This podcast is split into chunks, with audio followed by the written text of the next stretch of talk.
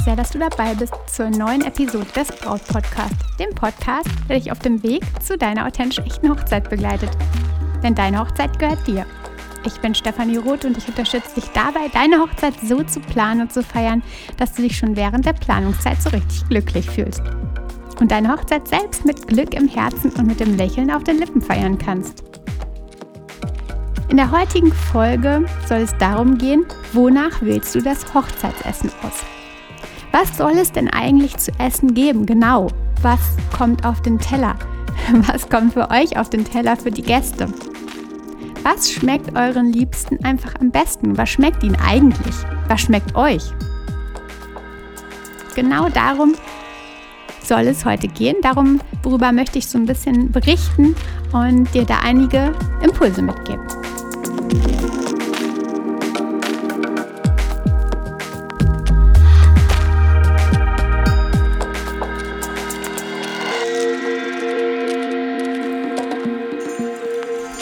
Supermarkt bekomme ich neulich folgende Szene mit. Scheint ein Einkauf für eine Party zu sein. Ein Pärchen ist unterwegs, wahrscheinlich für einen Geburtstag oder etwas ähnliches, und der Mann lädt scheinbar einiges in den Einkaufswagen. Ich bekomme es ja nur so am Rande mit, aber es hört sich so an, als ob da ganz schön viel in den Einkaufswagen ja, Platz findet. Plötzlich höre ich die Frau sagen, Martin, sag mal, was soll denn das alles? Das essen wir doch sonst nie. Und er daraufhin, ja, aber das ist doch für die Gäste. Von wegen die ungarischen Chips für die Jungs, den Asti für die Schwester und ja, die Erdbeeren, ja auch wenn sie sonst saisonal nicht gekauft werden. Erdbeeren wollen doch die Gäste in die Bohle. Und genau in dem Moment beschließe ich, dir diese Podcast-Episode aufzunehmen. Bei der Hochzeit von Claudia und Jens war das ähnlich. Eine Hochzeit auf dem Land war geplant mit einem langen Tisch in der Natur. Und ja, die beiden sind eh richtig naturverbunden und leben seit Jahren vegan. Und plötzlich höre ich etwas von Claudia von einem Grillbuffet mit reichlich Fleisch. Und vielleicht sagst du nun, ja, aber die Gäste sollen doch auch happy sein und sie sind eben keine Veganer und achten auf regionale und saisonale Dinge. Aber da frage ich dich. Feierst du nicht deine Hochzeit? Feiert ihr nicht eure Hochzeit? Wie gesagt, bei Claudia und Jens war ich auch etwas überrascht über diese Idee mit dem Grillbuffet und dem vielen Fleisch. Und ja, genau das Gleiche solltest du dir überlegen. Denn weißt du was? Es geht nämlich, dass du deinen Werten und Einstellungen treu bleibst. Also zum Beispiel solche Dinge wie bei Claudia und Jens, die ja vegane Einstellung oder dass du saisonal einkaufst, dass du regional einkaufst Mm, oder irgendwelche anderen Dinge. Vielleicht mögt ihr auch ganz besonders gerne asiatisches Essen oder in sonst eine besondere Richtung. Ja, es geht. Du kannst deinen Werten und Einstellungen treu bleiben und glückliche Gäste haben. Das beides passt definitiv zusammen, denn ich habe es schon häufig erlebt. Bei Carina und Tim zum Beispiel. Die beiden hatten sich wirklich für ein veganes Hochzeitsdinner entschieden. Und vorher gab es ganz, ganz viele Stimmen. Viele, viele Worte aus dem Umfeld. Ganz klar, die beiden, ähm, die lebten auch ein bisschen weiter entfernt von der Familie. Ähm, vielleicht war auch dieser Lebensstil noch nicht zu allen anderen durchgedrungen, aber sie hörten auf jeden Fall definitiv viele Stimmen und viele Meinungen. Das könnt ihr doch nicht machen und eure Gäste brauchen doch Fleisch und sie sind das doch gar nicht gewöhnt. Doch dann am Abend wurde aufgetischt. Und plötzlich, du glaubst gar nicht, wie begeistert alle Gäste waren. Du hörtest ständig ein O und A und das hatte ich mir so gar nicht vorgestellt und es schmeckt ja richtig, richtig gut. Die beiden sind sich treu geblieben und zwar richtig treu geblieben. Und hatten den aller, allergrößten Erfolg damit.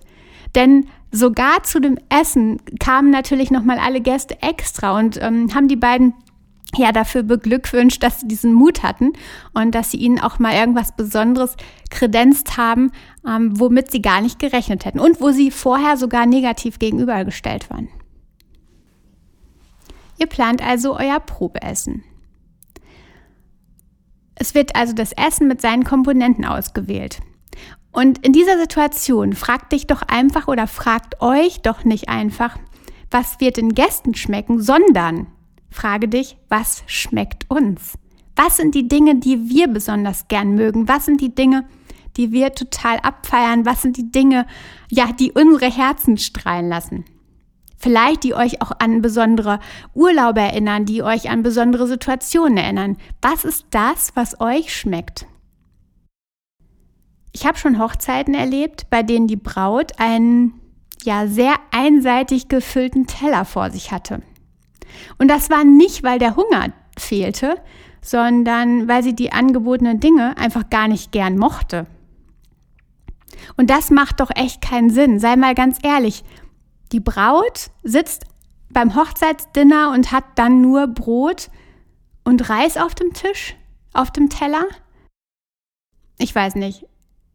Auch das gehört doch irgendwie dazu und auch das sollte dir gefallen, das sollte euch gefallen und ihr solltet Freude an dem Essen haben, an dem gemeinsam mit euren Gästen.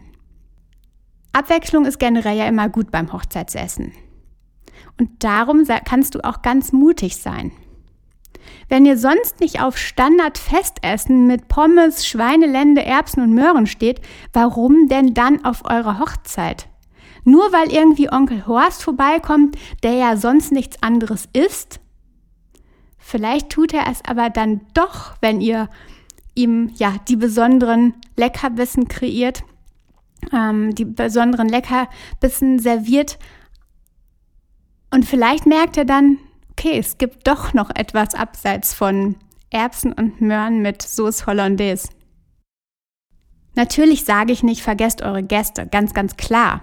Aber ein durchdacht abwechslungsreiches veganes oder vegetarisches Dinner oder ein Buffet mit italienischem Einschlag oder vielleicht auch mit asiatischem oder was auch immer. Das ist für viele Gäste besonders. Und auch wenn es den ein oder anderen Meckerkopf gibt, den wirst du auch bekommen oder den wird es auch genauso geben bei Schweinelende und Erbsen und Möhren. Denn auch da wird dieser Meckerkopf nicht ruhig sein oder ähm, nicht total zufrieden sein, denn dann ist vielleicht das Fleisch zu trocken oder die Soße zu flüssig. Das ist einfach seine Persönlichkeit. Und ob er jetzt vielleicht bei dem vegetarischen Essen meckert oder bei der zu flüssigen Soße. Das ist doch eh ganz gleich. Bestenfalls probiert ihr euch ein bisschen beim Caterer durch. Beim, also so ein Probeessen ist tatsächlich immer eine richtig gute Idee und fragt da auf jeden Fall unbedingt nach, ob das möglich ist. Und meistens ist es schon, wird es schon mit angeboten. Mm, aber wenn nicht, dann auf jeden Fall da mal nachfragen. Denn dann könnt ihr euch schon ein bisschen durchprobieren, könnt verschiedene Dinge ja, kosten und äh, dann halt schauen, was euch schmeckt, was euch gut schmeckt. Jeder gute Caterer geht auch auf eure Wünsche ein. Und wenn er euch von einem saisonalen oder vielleicht auch sogar veganen Buffet abbringen möchte, dann frag dich mal, ob er der richtige Caterer für euch ist. Oder mach noch mal mehr klar, dass euch das wirklich, wirklich wichtig ist. Viele Locations sind natürlich darauf bedacht, den einfachen Weg zu gehen, den, den sie immer gehen weil der funktioniert und der ist mit Erfolg gekrönt. Wir sind ja einfach Gewohnheitstiere, wir Menschen, und oftmals sind wir einfach nicht mutig. Und auch die Locations sind manchmal weniger mutig als andere. Sie haben vielleicht Angst davor, etwas anders zu machen und dann die Furcht vor Kritik vor den Gästen, von denen, ähm, ja, die ihr Essen essen. Aber wie bei Karina und Tim. Die Gäste lobten gerade den großen Mut des Küchenchefs. Die lobten den Mut von Karina und Tim zu dieser Entscheidung. Großartig. Ich weiß nicht, ich feiere das immer noch. Weil es eben ja dort so ungewöhnlich war. Darum seid ebenso mutig und teilt mit den Gästen, was euch schmeckt. Richtig viele Bräute sagen mir immer, ich möchte eine Hochzeit mit ganz, ganz viel Persönlichkeit. Man soll mich und meinen Liebsten genau in unserer Hochzeit erkennen. Und irgendwie vergessen sie das beim Essen. Also, darum, genau deshalb, zeig es auch beim Essen, zeig es beim Dinner und zeig genau da auch eure Persönlichkeit. Es ist doch irgendwie ja nicht rund, wenn ihr die ganze Hochzeit nach euch plant mit euren ähm, ja, Dingen, die ihr liebt, mit euren Dingen, die ihr mögt und dann das Essen einfach gar nicht euch entspricht. Und dann eben dieses Ding passiert, dass die Braut vor einem Teller mit nur Reis und ein bisschen Salat sitzt. Genau, also das mein Impuls für dich heute. Und lass uns das Ganze nochmal zusammenfassen. Bräute und Brautpaare haben einfach oft Angst vor Kritik der Gäste. Das ist einfach so und darum gehen sie auch den einfachen Weg, genauso wie die Locations und Caterer. Aber der Mekka-Kopf, den habe ich ja eben schon mal angesprochen, den gibt es so oder so, egal ob du dich für ein besonderes Essen entscheidest oder ob du das Standardessen machst, der wird so oder so meckern. Und oftmals kannst du diese Menschen dann auch ja an der einen oder anderen Stelle überraschen. Aus meiner Erfahrung kommt einfach, dass mit Mut und Persönlichkeit es keine Kritik oder wenig Kritik gibt, sondern eher Lob und eher, ähm, dass die Gäste das richtig, richtig toll finden, dass ihr eure Persönlichkeit sogar im Hochzeitsessen ja nach außen gebracht habt. Steht zu dem, was ihr esst, was ihr mögt, was ihr liebt und auch was ihr sonst verarbeitet. Warum ein Grillbuffet mit einem Spanferkel, wenn ihr eigentlich vegetarisch esst?